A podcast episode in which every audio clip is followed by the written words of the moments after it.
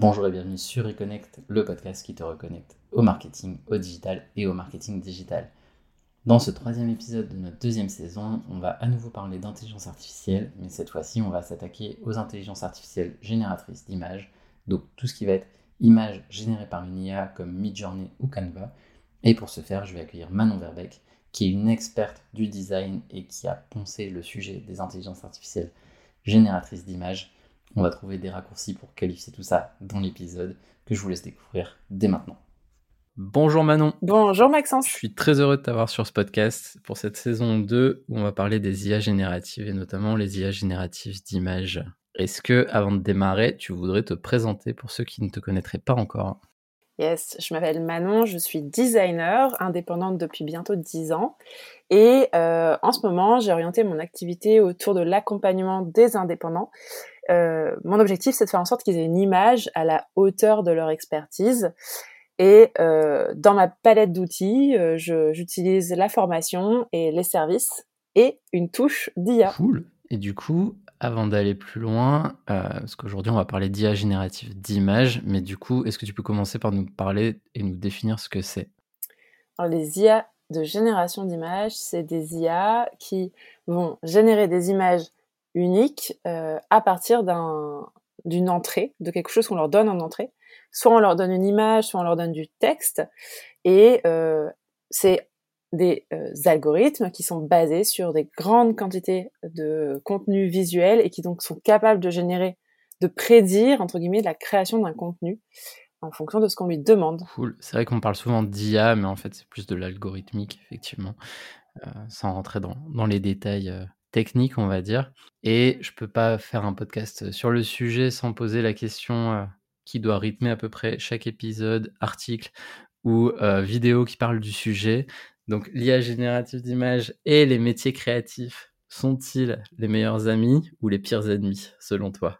Moi je pense que c'est meilleur ami euh, dans le sens où c'est un accélérateur créatif. C'est un accélérateur dans la génération, la, créativité, dans l'itération, et c'est un accélérateur dans la mise en forme euh, des euh, contenus. Je suis persuadée que c'est l'avenir après, il y a tout un tas de questions qu'il faudra régler au fur et à mesure, ou peut-être faire une pause pour les régler, ça c'est les législateurs qui décideront, mais en tant que créative, je suis excitée par les IA plus qu'elles ne m'inquiètent, parce que notre compétence en tant qu'humain, elle reste dans le, euh, on connaît la culture, on connaît les problématiques des clients, on sait ce qui va fonctionner, là où l'IA peut pas avoir, en tout cas pour l'instant, cette nuance-là après, qui sait dans, dans le temps à quel point euh, tu pourras avoir des interactions entre des IA capables de générer des meilleurs prompts et ainsi de suite. Euh, on pense euh, à AutoGPT, AutoGPT, qui permet quand même d'automatiser pas mal de choses maintenant.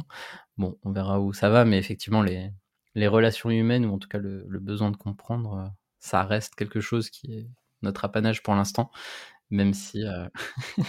J'ai vu un, un mème ce matin qui disait les métiers de, de, designer, de développeur, a priori, on est safe pour l'instant par rapport à ces, euh, à ces IA. Parce que pour que nos clients puissent se passer de nous, il faudra qu'ils sachent expliquer clairement ce dont ils ont besoin. Moi, ça va du coup. tout, tout, va bien pour nous. J'avais vu notamment des, des points où le fait que les prompts ont, ont de moins en moins besoin d'être précis, soi-disant, au fur et à mesure que ça mm. s'améliore, au plus c'est facile pour tout un mm. chacun de générer des éléments qualitatifs. Mais tu as tout un processus que tu connais bien, surtout dans la com, où tu dois aider la personne à exprimer elle-même son besoin. Donc déjà, cette phase-là, euh, c'est à moins d'avoir des, des prompts euh, basés sur des ondes cérébrales, euh, ça va être compliqué, à mon avis. Ouais, et puis pour continuer sur cette question de la simplification de, de l'interface de l'outil qui va t'aider à de l'outil qui va générer les images, c'est vrai qu'aujourd'hui c'est un peu technique. Il sort des outils où il y a qu'à cliquer sur des boutons, on va dire. Mais du coup, moins tu et précis toi dans l'écriture du prompt et tout, où c'est à toi de faire le travail, plus c'est à l'IA, plus c'est l'IA qui est du coup euh, entraînée et donc du coup forcément entraînée avec des choix que tu peux pas pas aussi bien moduler. Et donc du coup, ça va entraîner euh, des biais de représentativité, ça va entraîner des modèles qui vont se ressembler où on sent par exemple une patte mid-journée. Et ça, il me semble que le contrôle vient dans la connaissance de comment ça fonctionne et de garder la main. Ouais, c'est comme tous les outils, ça reste un minimum important de savoir comment ils sont gérés, comment ça fonctionne derrière, et tout le monde n'a mmh. pas envie de s'adresser, euh, enfin, de s'intéresser précisément au fonctionnement technique d'un moteur. Les gens veulent juste une voiture qui roule d'un point A à un point B et ils laissent le reste au mécano. Mais du coup, ça me fait penser à la question, parce qu'il y a eu un, engouement quand même assez généralisé sur tous ces sujets de, de, de ChatGPT, de Midjourney, l'IA de Canva, etc. Mais à ton avis, ça s'adresse principalement à qui, notamment si on parle côté image? Moi, je vois un gros enjeu sur les créateurs de contenu de manière générale, les gens qui utilisent l'image euh, pour euh, valoriser euh, leur travail au quotidien. En termes d'outils simplifiés avec des interfaces très simples, je pense que ça va plus s'adresser aux tout venants et je pense qu'il restera des outils très complexes et des outils avec une granularité et une précision extrême qui rendront son, leur utilisation plus complexe et qui vont commencer à s'adresser à des professionnels. Je commence à voir autour de moi des agences l'utiliser. On a vu quelques agences de, pub sortir euh, des belles campagnes. Et euh, dans les agences vidéo aussi, ça commence à s'activer pour regarder euh, les dernières nouveautés en termes d'IA et ils restent vachement au taquet à, à checker ça. Et donc, je pense qu'il va y avoir une vraie segmentation à un moment donné de marché avec d'un côté les IA simplifiées pour monsieur, madame, tout le monde dans Canva, par exemple, ce genre d'outils. Et d'ailleurs, Canva a déjà commencé à mettre en place un système de boutons activés où on est très simple. VS des IA intégrés à des logiciels euh, de montage de vidéos, de génération d'images euh, comme Photoshop adressés aux professionnels. puisque justement, tu parlais tout à l'heure de la patte euh, Mid-Journey, finalement, on peut parfois sentir que l'image vient de là, mais au final, quand tu t'y intéresses vraiment, tu peux réussir à, à, bypasser tout ça et à créer des belles images quasi indétectables, entre guillemets, et c'est une critique qui revient assez souvent, en fait, on a l'impression, quand on lit euh, ceux, qui, ceux qui pataugent, entre guillemets, euh, c'est pas péjoratif, mais en tout cas ceux qui, qui testent et qui se font un a priori très rapide, de dire de toute façon, il y a toujours cette patte, il y a toujours cette impression-là, ça ne sert à rien. Mais en fait, on peut aller beaucoup plus loin, surtout quand je t'écoute et quand je vois ce que tu publies euh, sur LinkedIn. Donc, tu as quand même une espèce d'innovation, même dans l'usage qui a à faire, et ça demande du temps pour le coup. En fait, effectivement, si tu, si tu promptes si tu promptes, donc si tu entres euh, un, ensemble de mots-clés de phrases très simples, si tu promptes euh, deux, trois mots, un homme sur un banc, l'IA n'a pas d'informations sur les styles et donc du coup va prendre sa, sa base générale et donc euh, son entraînement principal et c'est là qu'on va sentir la patte très forte d'un Midjourney ou d'un Stable Diffusion. Plus tu vas être précis, aller chercher des lumières, des appareils photo, des colorimétries, des, des, éléments stylistiques, des, des types de format d'image comme euh, des photographies vintage ou ce genre de choses, plus tu vas sortir du coup du généraliste et tu vas avoir euh, une patte qui n'est plus la patte de mi-journée, mais bien ce que tu demandes. Et donc c'est plutôt des éléments qui viennent des prompts en tant que tels, donc de ce que l'utilisateur va rentrer, et pas de l'outil en tant que tel qui est capable effectivement d'aller beaucoup plus loin que 90% des usages euh, qu'on peut voir où les gens s'amusent entre guillemets l'outil peut faire mieux s'il est bien guidé. Et on en revient à cette logique de prompt euh, que tu peux peut-être d'ailleurs un peu détailler sur euh, c'est quoi un prompt techniquement et comment c'est comment c'est interprété côté outil. Un prompt, du coup, c'est une série de phrases, euh, du, généralement du plus précis au plus lointain en termes de précision dans, dans, dans ce qu'on veut dans l'image. Donc on va décrire le sujet, on va décrire euh, fond, on va décrire euh, les personnages autour, on va décrire la situation, le style d'image et tout un tas d'autres paramètres techniques aussi, donc la taille ou les, les éléments qu'on veut retirer des images. Tous ces éléments avec une forme d'écriture qui est spécifique à chaque logiciel euh, s'appelle un prompt. Donc le prompt, c'est l'entrée en texte dans une IA générative. Et donc, tu peux avoir des, tailles limites, entre guillemets, ou des, un nombre d'arguments limite à un prompt, ou tu peux avoir des prompts à rallonge euh, plus que juste un homme sur un banc, l'exemple que tu citais. Ça pourrait se transformer en quelque chose de beaucoup plus compliqué si on veut un résultat correct, on va dire. Chaque, euh, chaque modèle, euh, donc les IA, du coup, parlons de Midjourney parce que c'est ça que je connais plus. Midjourney a plusieurs modèles, plusieurs versions. Chaque version a, un, a subi un entraînement spécifique. C'est comme si chaque version était un, petit robot qui a vu des bases d'images et qui a eu qui a eu des consignes différentes. Et chaque modèle, du coup, va avoir besoin de plus ou moins de texte dans le prompt pour produire des résultats satisfaisants. La grosse particularité de la version actuelle, c'est qu'elle est très esthétisante. C'est-à-dire que quoi que vous lui demandiez, euh, elle va rechercher une forme d'esthétique qui lui est propre, qui lui a été inculquée. On lui a dit voilà ce qui est beau. Euh, et du coup, elle va avoir tendance à produire, euh, dans les réglages de, base, elle va avoir tendance à produire des images qui sont plus esthétiques qu'elles ne sont proches de ce que vous avez demandé en texte. Et euh, du coup, chaque modèle va accepter plus ou moins de texte ou aura besoin de plus ou moins de texte pour produire des choses intéressantes. Mais des rallonges, oui, on peut écrire à rallonge si on veut, on peut écrire tout un roman si on veut. Pas sûr que ça aide l'IA. Ah, au final, il faut pas chercher à, à, se faire plaisir ou à dépasser les capacités de l'outil qui reste, mine de rien, limité en termes de nombre d'entrées, nombre d'éléments dans l'image qu'il peut gérer, etc. Donc c'est pas, euh, c'est pas encore aussi poussé d'ailleurs que ce que pourrait faire un humain, d'ailleurs. Ouais, mais en fait, il a du mal à comprendre des choses, euh, des, liens entre des phrases, tu sais. Il va, si tu lui dis une phrase avec euh, une personne qui tient un chat sur ses genoux alors qu'elle boit un café, toi en tant qu'humain, tu arrives à composer l'image. Lui, il voit une suite de mots, il a du mal à comprendre les enchaînements logiques et en fait, il va juste parfois te mettre le chat mais dans la tasse de café parce qu'en fait euh, bon non c'est pas logique ce que je viens de dire mais il va te mettre le chat à l'endroit où c'est le plus logique pour lui malgré ce que tu lui as demandé. Si je lui demande de mettre le chat dans la tasse de café si pour lui c'est plus logique de mettre sur les genoux de la dame il va le mettre sur les genoux de la dame il fait en fonction de l'entraînement comme tu disais qu'il a eu et pour lui c'est pas logique. D'ailleurs entre guillemets le chaos n'est pas logique. Donc euh, si tu veux faire des choses qui sortent un peu de l'ordinaire euh, c'est un peu bizarre. D'ailleurs en parlant de choses illogiques, il existe des challenges spécifiques euh, sur Midjourney où tu peux, euh, où les, les modérateurs nous donnent des challenges de produire des choses illogiques ou compliquées à produire dans Midjourney parce qu'elles vont à l'inverse de l'apprentissage du robot. Par exemple, la dernière en date dont je me rappelle, une foule de spectateurs qui ne sont des objets un spectacle. Le robot, ça, il comprend pas. Ou alors une table à l'envers. Vous voyez, tu vois, une table euh, avec les pieds vers le haut. Et... D'accord. Ils veulent entraîner l'outil justement à la perturbation. Je sais pas, ou si c'est, je sais pas si c'est des jeux de prompt aussi, parce que j'ai pas l'impression que ça soit. Il me semble, il me semble que surtout sur Midjourney, quand tu es en mode public, ils gardent une trace dans les bases, donc ils peuvent s'en servir pour plus tard. Ça vient alimenter un peu les stocks, certains stocks, si je dis pas de bêtises. Euh, je me suis pas assez penché sur les CGV, je l'avoue, euh, même si on l'utilise pas mal. Sur les CGV, effectivement, euh, à partir du moment où on est gratuit, on n'a à peu près aucun droit sur les images. En forfait payant normal, on a un droit commercial qui nous est alloué, mais les images restent la propriété de Midjourney. Et on a après le stealth mode. J'ai pas vérifié les droits là-dessus, mais il me semble que les images restent la propriété de Midjourney dans tous les cas. On a juste des droits commerciaux et d'utilisation, de modification. J'avoue que j'avais juste vérifié le, le côté droits commerciaux pour le coup, pour être sûr de pouvoir les mettre par exemple sur notre site web. Mais euh, pour revenir sur le chaos des prompts, il y a un prompt que j'ai jamais réussi à, à, sortir correctement. Alors, euh, c'est peut-être fait parce que aussi ça sort de ma tête. Mais je voulais prendre l'exemple d'un d'un T-Rex qui pourchasse un monsieur qui tient un trousseau de clés et qui arrive devant une grille. Il y a beaucoup d'éléments. Ben ça, j'ai jamais réussi à le sortir parce qu'il y avait beaucoup d'éléments. Et petite astuce que m'a filé euh, Pauline, qui est, qui est graphiste chez MS4D, elle a dit si tu as un bon T-Rex, tu l'isoles, puis tu lui fais faire le monsieur, puis tu lui fais faire le, la grille, etc. Et tu combines les éléments.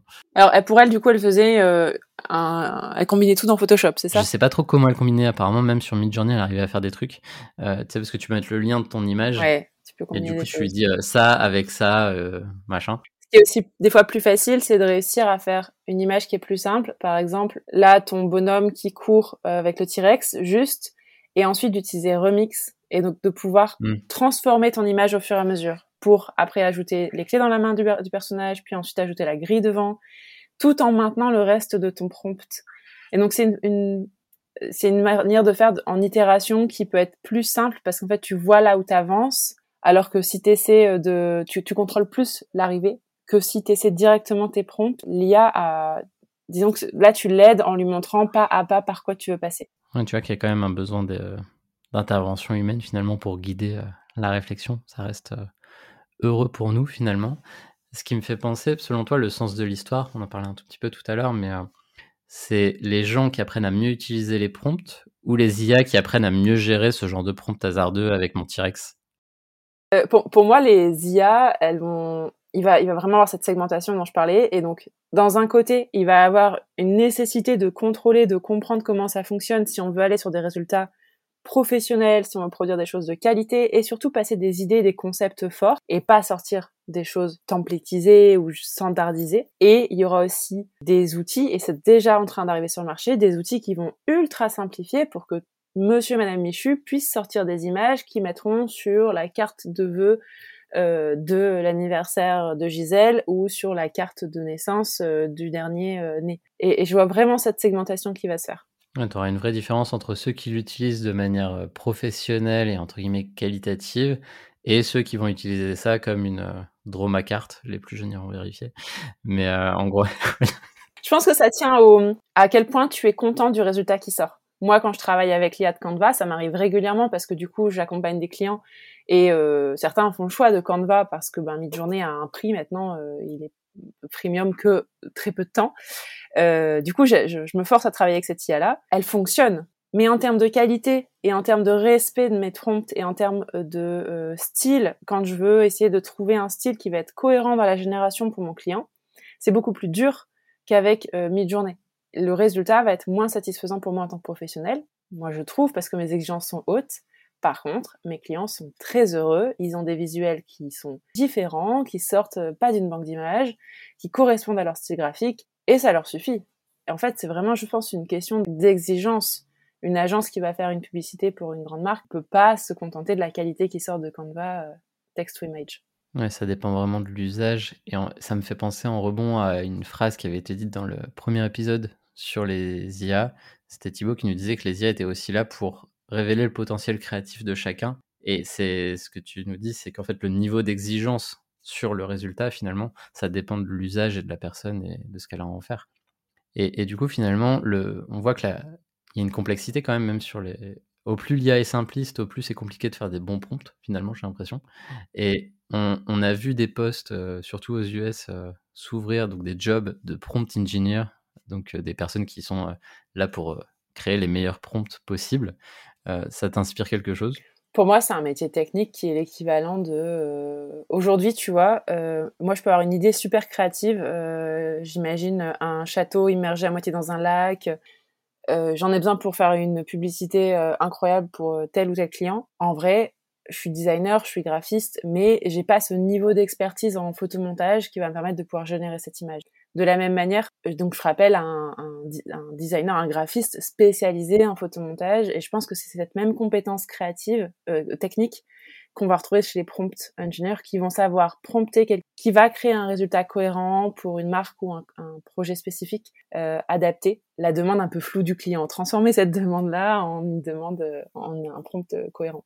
Ah, donc finalement, le prompt engineer, il retrouve cette partie de compréhension du client dont on parlait tout à l'heure finalement. Donc, euh, tu as, autant la maîtrise de l'outil que la maîtrise, pas la gestion de projet, mais en tout cas la, la gestion de besoin côté client. Et tu retrouves cette logique d'interaction, de facilitation qui était déjà au cœur du job plus que finalement la technique qui était beaucoup plus substituable d'un freelance à l'autre, d'un designer à l'autre finalement. C'est la compétence par contre à aller chercher le besoin du client tel qu'il est dans sa tête et le traduire avec des vrais mots. C'est un métier spécifique. Ça va rester. Ça va rester, ouais. C'est la partie, euh, de toute façon, c'est la partie euh, la plus stratégique de nos métiers. Et, du coup, on vient rajouter la capacité à, traduire ça pour des IA génératives, finalement. Ouais, ça n'est qu'un outil. L'outil le, peut accompagner ta créativité, peut parfois, euh, en, ping-pong avec toi, produire des choses intéressantes et te challenger, comme tu l'aurais fait avec un collègue, en se partageant des références.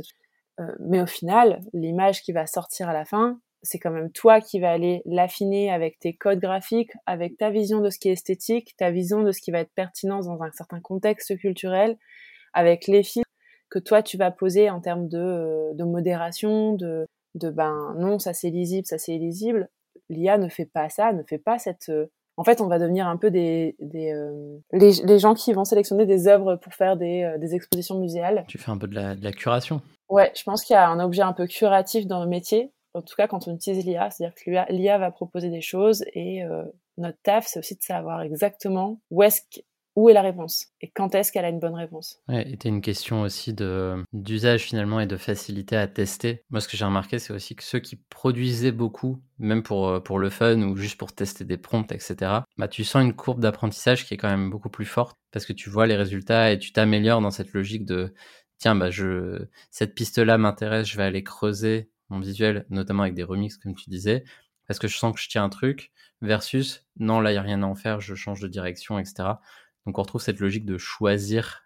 Euh, et c'est pas choisir, c'est renoncer, c'est euh, choisir, c'est avancer en l'occurrence. Je tente des punchlines.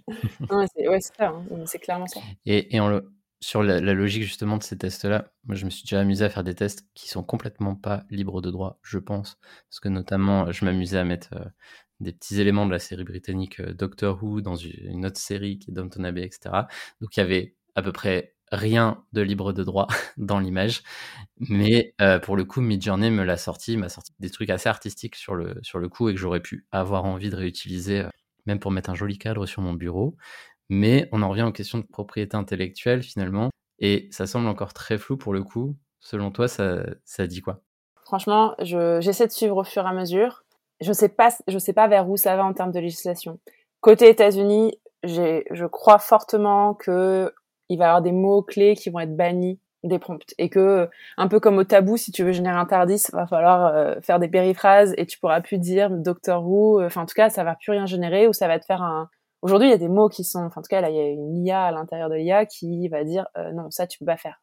Euh, et des fois, c'est des choses vraiment étonnantes. La dernière fois, j'ai essayé de prompter une personne qui allaitait un enfant et j'ai pas pu.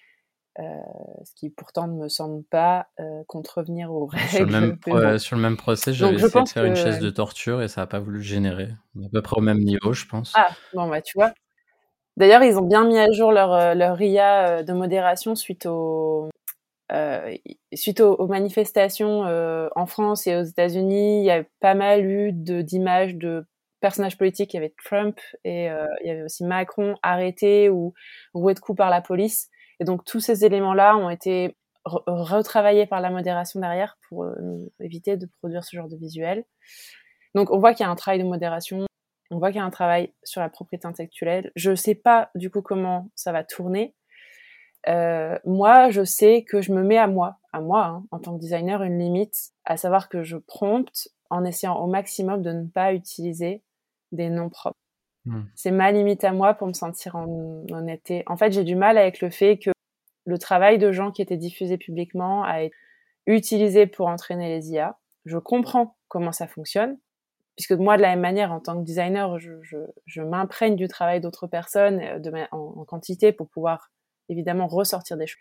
Mais du coup, je comprends que ça soit fait pour entraîner. Par contre, pour sortir une image, je me sens moins, moins à l'aise. Donc moi, je m'autorise pas à le faire. Et d'ailleurs, dans la formation que je sors sur les sur Midjourney et les IA génératives, euh, je ne donnerai pas de catalogue de designers, d'artistes, de directeurs et euh, de cinéma et ce genre de choses.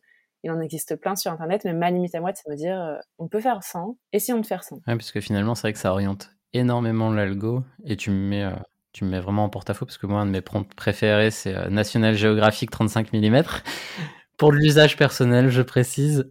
parce que pour le coup, ça, ça, rend des choses vraiment bien. Tu peux faire la, la patte patrouille en version réelle, mon gamin adore. Mais effectivement, en termes de droit, tu sens la patte et du coup, as, tu touches à quelque chose d'artistique de quelqu'un d'autre, effectivement. Oui, après National Geographic, je pense que quand tu donnes ce prompt-là, tu donnes plus finalement le style photographe nature que vraiment le nom d'une personne parce qu'il y a des tas de photographes chez National Geographic. Mais c'est vrai que tu as toujours cette patte quand même euh, avec les ombrages, etc., qui reste euh, assez commun même à tout leur pool de photographes. Donc c'est encore une autre limite. Peut-être que peut-être que celle-là tu la franchirais. Mais en tout cas, moi j'aime beaucoup les résultats. Même pour des humains, les rendus peuvent être assez cool, mais euh, effectivement il y a des il d'autres limites. On a vu des, des catalogues de prompts sur LinkedIn ou ailleurs avec euh, Robert Doisneau, etc. Bon, bah, à un moment, euh, là, il y, a quelque chose qui coince. Non, mais j'en utilise aussi. Hein. Je, moi aussi, des fois, j'ai un faible pour Wes Anderson. J'adore jouer avec des prompts qui appellent Wes Anderson parce qu'il y a une, une imagerie qui est complètement unique. Mais je reconnais que quand l'image est générée, on peut pas faire abstraction du fait que ça a volé la, la patte visuelle de, ce, de ce, cet excellent monsieur. Donc, du coup, j'essaie des fois de faire ça, j'essaie de trouver des alternatives. En tout cas, j'essaie de me dire que c'est pas euh, c'est pas forcément la manière la plus honnête mmh. d'utiliser les C'est pas une fin en soi d'utiliser ça, même si euh, ça facilite le travail entre guillemets et ça peut aider à, trouver des pistes mmh. créatives comme on, l'évoquait tout à l'heure. Donc euh, ça peut aider, notamment au démarrage quand on est un peu frustré. Parce qu'au début, on a, on a toujours cette patte mid-journée, justement, on n'arrive pas à s'en défaire. Donc, c'est un bon premier pas pour aller vers d'autres choses, d'autres horizons. Et d'ailleurs, parce que c'est assez dur pour certains de mettre le pied à l'étrier, finalement, c'est une autre logique. Il y, a, il y en a qui sont même bloqués, ne serait-ce qu'avec le fait que Midjourney, il faut aller sur Discord, donc déjà tu perds certaines personnes.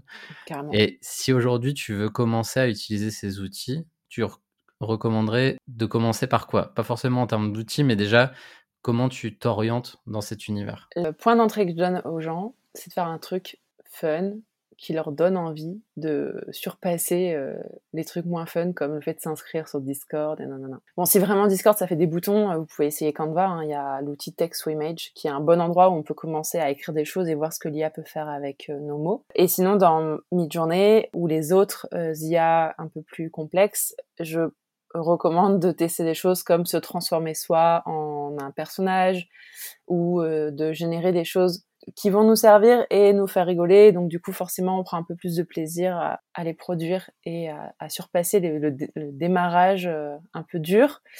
Et euh, l'avantage, c'est qu'il existe pas mal de donc ça, on peut suivre, euh, et c'est comme ça que moi j'ai commencé à apprendre. C'est j'ai copié-collé pas mal de prompts pour pouvoir en comprendre la structure, comprendre quels étaient les éléments forts du prompt qu'est-ce que je pouvais retirer de mon prompt sans que ça modifie mon image, qu'est-ce qui était superflu, comment marchaient euh, les différents paramètres et les pondérations?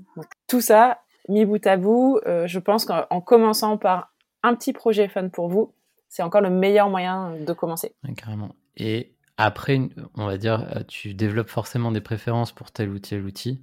Je, ne ferai pas le clin d'œil parce que j'y ai pensé pendant que tu, évoquais ça, mais sur la propriété intellectuelle qu'il y a derrière le prompt en tant que tel. Est-ce qu'un prompt peut être soumis à de la propriété intellectuelle? Ça, c'est un autre débat pour un autre jour. Mais si on en revient à, toi et maintenant, admettons, on, veut vraiment aller chercher le meilleur outil. Selon toi, c'est quoi ton outil préféré et surtout pourquoi? Clairement, mon outil préféré, c'est Midjourney parce qu'il a une variété de rendu, une qualité, parce qu'il va vite, il se met à jour hyper rapidement, qu'il a une énorme communauté d'apprenants et de membres actifs ultra engagé, ce qui fait que ça va très vite et on apprend très vite au contact de tous ces gens. Et euh, sur la question de la propriété intellectuelle des prompts, je trouve ça quand même ultra intéressant parce qu'en vrai, dans les pratiques, ça m'est arrivé plein de fois que un, des gens soient surpris que je donne mes prompts, et deux, que je demande à des gens ah ouais c'est quoi ton prompt? Euh, et que les gens ne le donnent pas. Genre non non je préfère pas le donner. Ce comportement euh, me questionne et je le, je le juge pas du tout, mais je le, il me questionne euh, quelle est la valeur que tu as mis dans ton prompt euh, qui fait que tu ne te sens pas euh, à l'aise à l'idée de le donner à d'autres personnes. C'est assez, assez spécial. On pourrait en débattre. Je pense qu'il y aura un moment où, où, ça va se trancher aussi, mais c'est surtout une logique communautaire derrière. Je pense c'est un peu comme ceux qui font, qui vont mettre de la licence libre de droit et de l'open source versus non non, je veux absolument vendre des choses et faire du, de, de la licence commerciale. C'est vraiment deux visions limite du monde qui s'opposent. Moi, je te rejoins sur le côté, euh, on est encore sur des logiques très communautaires, que ce soit sur du, du prompt ChatGPT, Midjourney. Euh, on, on, apprend tous pour l'instant. Donc, euh, dans tous les cas, la, la, communauté rend plus fort. Et c'est un peu bizarre d'avoir des électrons euh, privés, pas des électrons libres, au contraire, qui viennent euh, dire non, non, moi, je crée mon bastion de prompt dans mon coin. C'est vrai que ça questionne un peu, mais je pense que les, les évolutions iront dans un sens ou dans l'autre et tu auras toujours euh, une communauté un peu euh, de résistants qui survivra même si tout le monde se met à cacher ses prompts. Et là on parle que du prompt. Et on parle que du prompt.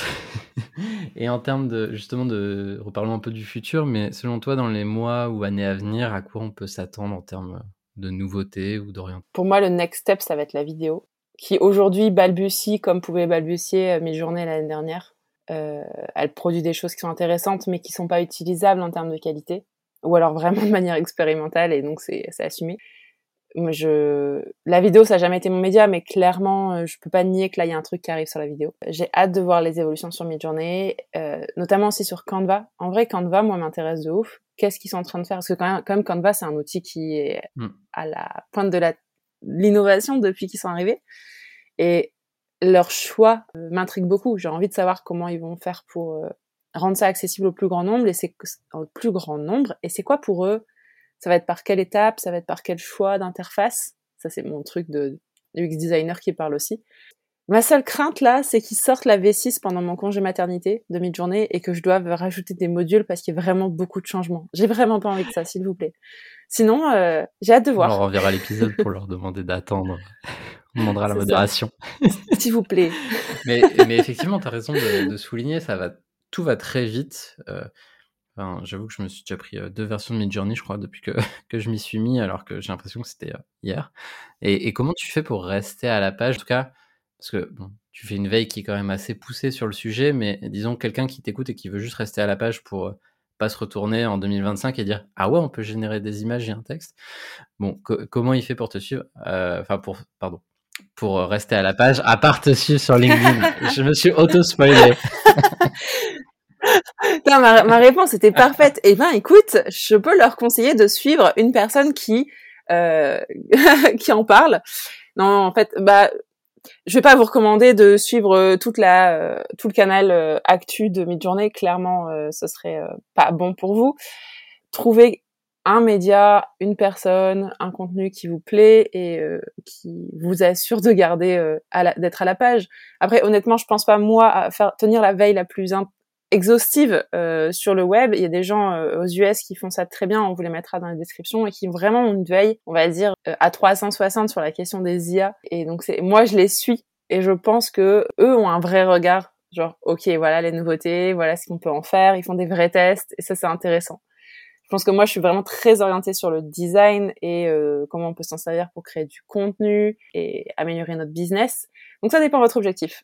Mais je suis là, vous pouvez me suivre sur LinkedIn. Et d'ailleurs, c'est peut-être le bon moment aussi pour que tu nous parles de ta formation sur le sujet, pour le coup, petit moment d'autopromo. Carrément. Alors, ma formation, c'est une formation qui a pour objectif d'accompagner les personnes qui souhaitent produire du contenu à l'aide des IA génératives, mais du contenu qui leur ressemble, qui colle à leur identité visuelle et pas du contenu avec une patte mid-journée. Donc, il y a évidemment une partie technique, comment on écrit dans Midjourney, comment on se connecte à Discord, enfin voilà, tous ces éléments techniques. Et il y a aussi surtout une partie plus orientée sur, en fonction de votre charte graphique, en fonction de vos choix visuels, comment est-ce que vous allez pouvoir créer un ensemble de contenus, de visuels qui vont être cohérents et vont vous permettre d'être mémorables et d'illustrer euh, vos blogs, vos sites internet, votre Instagram et ainsi de suite. Canon. on mettra pareil le lien euh, dans la description de l'épisode. Et en tout cas, on se rappelle que la création des images, c'est pas une fin en soi, comme tu dis, ça sert un propos et il faut surtout mm. réintégrer ça dans une stratégie plus globale finalement. Et c'est comment tu vas l'inscrire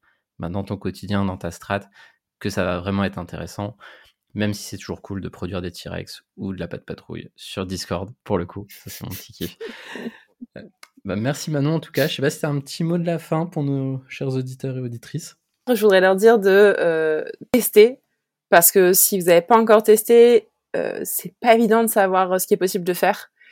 Et vous allez peut-être trouver des usages euh, dans votre, dans votre, qui vont bien s'adapter à, la génération d'images et à tous les métiers créatifs et spécifiquement aux designers, aux designers graphiques. je voudrais vous dire, n'ayez pas peur, embrassez la technologie, allez voir comment vous pouvez travailler main dans la main avec cela et tout va bien se passer. Tout va bien se passer. Ça, c'est la meilleure conclusion depuis le début du podcast, pour le coup.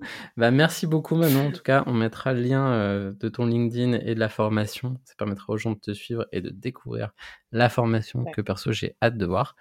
Et puis, eh bien, euh, on se dit à très vite. À bientôt. J'espère que cet épisode vous a plu et que ça vous a donné de nouvelles idées pour intégrer l'IA dans votre business ou dans votre service. On se retrouve très vite pour un prochain épisode et en attendant, si tu as apprécié l'épisode, évidemment, tu peux nous laisser une note sur ta plateforme de podcast préférée. Ça aide à faire remonter et vivre ce podcast et tu peux aussi le partager sur les réseaux sociaux. Dernier CTA promis, tu peux, euh, si tu as la moindre question, m'écrire. Il y a mes coordonnées dans la description de l'épisode. Si tu as la moindre question, si tu as remarqué la moindre approximation ou si tu veux creuser un sujet, je réponds à tout le monde. Je ne mords pas. Sur ce, à la semaine prochaine.